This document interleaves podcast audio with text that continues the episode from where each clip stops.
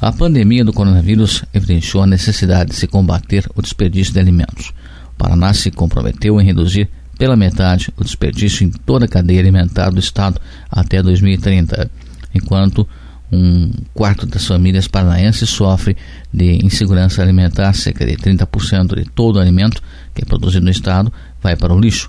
Os impactos da pandemia do coronavírus e o aumento dos principais itens da cesta básica no país impulsionaram os debates sobre a necessidade de se combater o desperdício alimentar.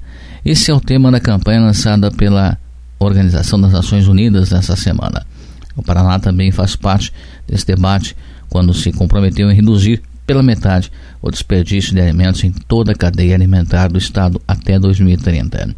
A Secretaria de Agricultura e Abastecimento do Estado, em parceria com o Ministério da Cidadania, também desde o ano passado, vem mantendo um programa de combate a desperdício, como explicou a chefe do Departamento de Segurança Alimentar e Nutricional da SEAB, Márcia Sotolaski.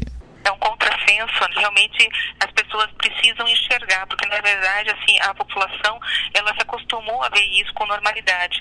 Mas nesse momento de pandemia, realmente a gente é, a gente verificando, né, o, o, alto percentual da população, né, que está vulnerabilizada, a gente não pode ver isso com normalidade. Então é, a gente não pode ver nem a agressão ao meio ambiente como algo normal, como também aquele alimento que vai para o lixo e deixou de atender uma pessoa, né, uma família que, que poderia ser beneficiada. Então a gente precisa é, repensar todas as nossas atitudes aí, porque assim, é, isso é o que acontece no dia a dia de grande parte das famílias do estado, né?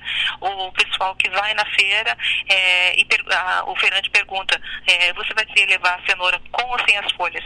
E a gente fala numa, numa, numa né, com normalidade, não pode tirar as folhas sabendo que né, eu posso consumir aquela folha.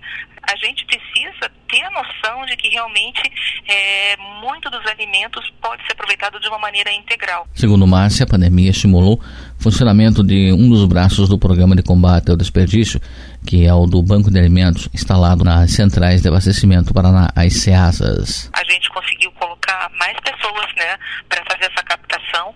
A gente está tra trabalhando com a sensibilização dos permissionários, então houve um aumento de mais de 100% para captação de alimentos, né, aqueles alimentos que iam para o lixo e que hoje né, é, são alimentos ainda próprios para consumo, né, estão sendo doados, estão beneficiando né, as entidades filantrópicas. Para dar conta da demanda de alimentos que iriam para o lixo e são a fonte, muitas famílias em situação de vulnerabilidade uma cozinha dentro da SEASA em Curitiba, por exemplo, está sendo instalada para aproveitar ainda mais as frutas e verduras.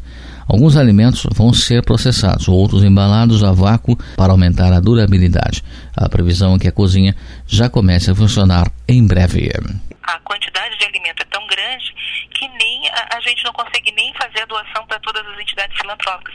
Então a gente está trabalhando também numa cozinha é, dentro do SEASA, dentro do Banco de Alimentos, para fazer um alimento minimamente processado. De acordo com a chefe do Departamento de Segurança Alimentar e Nutricional da SEAB, o aumento do preço dos principais itens da cesta básica também acaba sendo uma forma de muitas famílias repensarem o desperdício.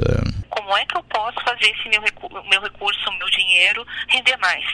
Verdade, a gente tem que é, ir para o mercado, ir para a feira, ir pro, né, nas contas né, dos, diretamente dos agricultores. A gente tem que pensar realmente em como aproveitar melhor o alimento que a gente consegue adquirir.